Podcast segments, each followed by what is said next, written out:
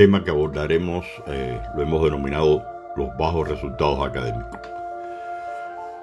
Se suele centrar o culpar como justificación de los bajos resultados en los estudios al problema que tienen nuestros estudiantes, no todos, algunos, que no estudian lo suficiente, y de aquí el boletín o reporte de notas con una diversidad de círculos rojos. Las notas bajas o desaprobatorias constituyen un tema importante de preocupación y conflicto en la etapa escolar, sea básica, media o superior, trayendo consigo consecuencias negativas, que obviamente padres y madres de familias o tutores, e inclusive los propios estudiantes y a la vez directamente afectados, desearían evitar a tiempo.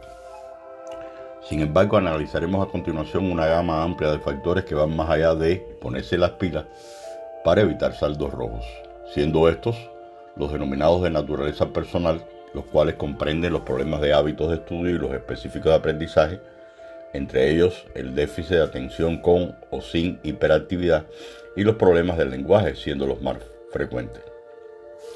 También tenemos los de naturaleza externa coyuntural, siendo el caso de los problemas de salud que conllevan a un ausentismo recurrente, viajes que suponen cambios de centro de estudio, muerte de un pariente cercano o problemas familiares, tales como la separación, divorcio, conflictos de comunicación o violencia, entre otros.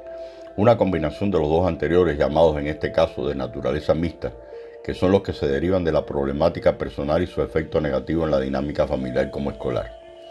El contexto de relaciones interpersonales como de aprendizaje es marcado por el conflicto, la crítica y las bajas expectativas hacia el estudiante. Se preguntará, ¿cómo solucionar este problema nada sencillo?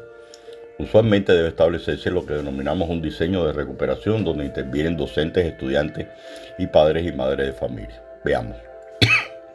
Nuestra primera tarea para superar el problema es comprenderlo. Si comprendemos las razones que subyacen al problema, podremos afrontarlo con mayor seguridad y optimismo. El segundo es motivarse o motivarlo a pensar positivo y sentir que sí va a poder superarlo. Es decir, comprometernos al cambio con optimismo. Para superar el problema a tiempo, de evitar mayores consecuencias e indispensables desear, sentir y saber que podemos lograrlo. El compromiso que a cambio, al cambio, es verdadero, punto de partida para superar cualquier problema de notas. Sé que puedo, lo lograré, son las frases que nos ayudarán a iniciar el camino hacia las buenas notas. La tercera tarea es adoptar una estrategia de aprendizaje que nos ayude a recobrar la confianza y mejorar nuestras notas. En este sentido, aprender a aprender se dividirá en dos retos. Un reto cognitivo que supone conocernos mejor para aprender mejor y un reto afectivo que supone tomar la actitud proactiva de habituarse al ritmo de estudio, trabajo necesario. A lo anterior, de forma concreta, será necesario que el estudiante utilice una serie de estrategias cognitivas orientadas por el docente lectura, verbalización, esquema gráfico, entre otros. La adopción de estrategias de estudios como son el estructurar un horario de estudio, preparar un ambiente adecuado para el mismo y al concluir al día o el día autoevaluarse. Hice mi mejor esfuerzo, hice mi mejor esfuerzo, logré terminar lo que empecé, comprendí las tareas, necesité ayuda, recuerdo lo principal.